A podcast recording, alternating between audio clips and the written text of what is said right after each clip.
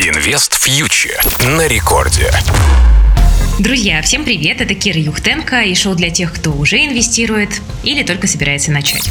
Ну что ж, друзья, кажется, главным событием на прошедшей неделе стало заседание Федеральной резервной системы США, Американского центрального банка, который э, сообщил, что инфляция все-таки является серьезным риском для американской экономики, и поэтому Федеральная резервная система приступает к ужесточению э, монетарной политики. С большой долей вероятности в марте э, ФРС повысит процентную ставку, ну и э, также очень вероятно и то, что Федеральная резервная система после окончания программы QE этой весной довольно быстро перейдет и к расчистке баланса. То есть будет сокращать объемы ликвидности на рынке. В целом это такой негативный фактор для всех финансовых рынков. Инвесторы должны быть готовы к повышенной волатильности в ожидании этого события и, возможно, во время. Поэтому ближайшие месяцы спокойными, скорее всего, точно не будут. Это такая глобальная перестройка, которую мы все будем чувствовать на своих портфелях. Кроме того, э, на американском рынке сейчас проходит э, сезон отчетности.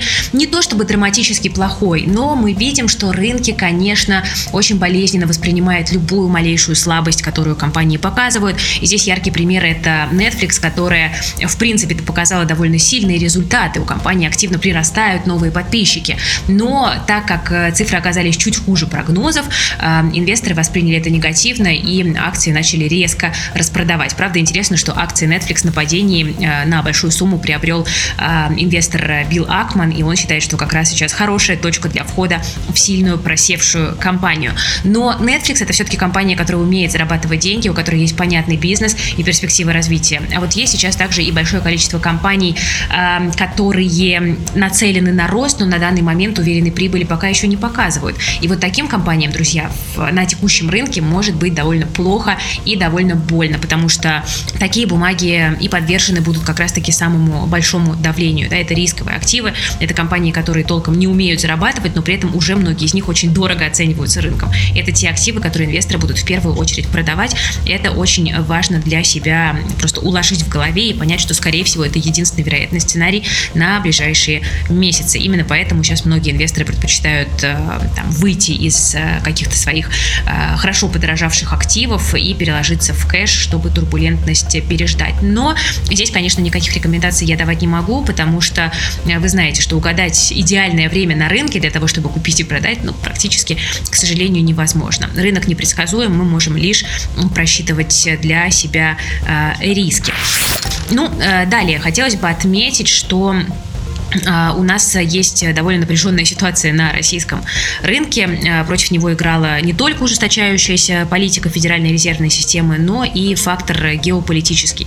Мы можем сказать, что к концу недели атмосфера немножечко стала помягче, а, полегче, и российский рынок начал, начали потихонечку откупать.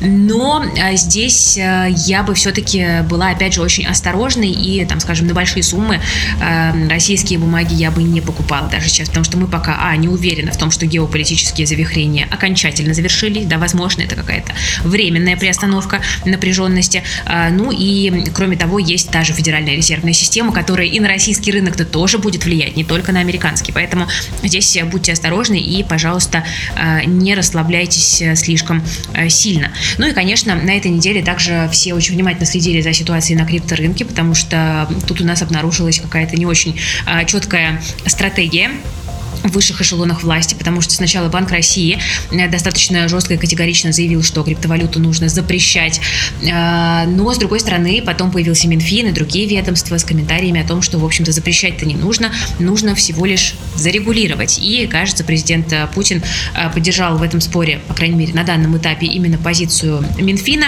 хотя мне показались интересными замечания многих специалистов о том, что, ну, по сути, стратегия Минфина это означает примерно тот же запрет, просто другими словами, потому что, по сути, то, что предлагает Минфин, да, сделать операции с криптой просто максимально прозрачными и подотчетными, э, это и означает, по сути, решение криптовалюты одного из ключевых ее преимуществ. В общем, интересно, продолжим обязательно наблюдать за ситуацией. Ну, а я, друзья, потихонечку буду с вами на этом прощаться.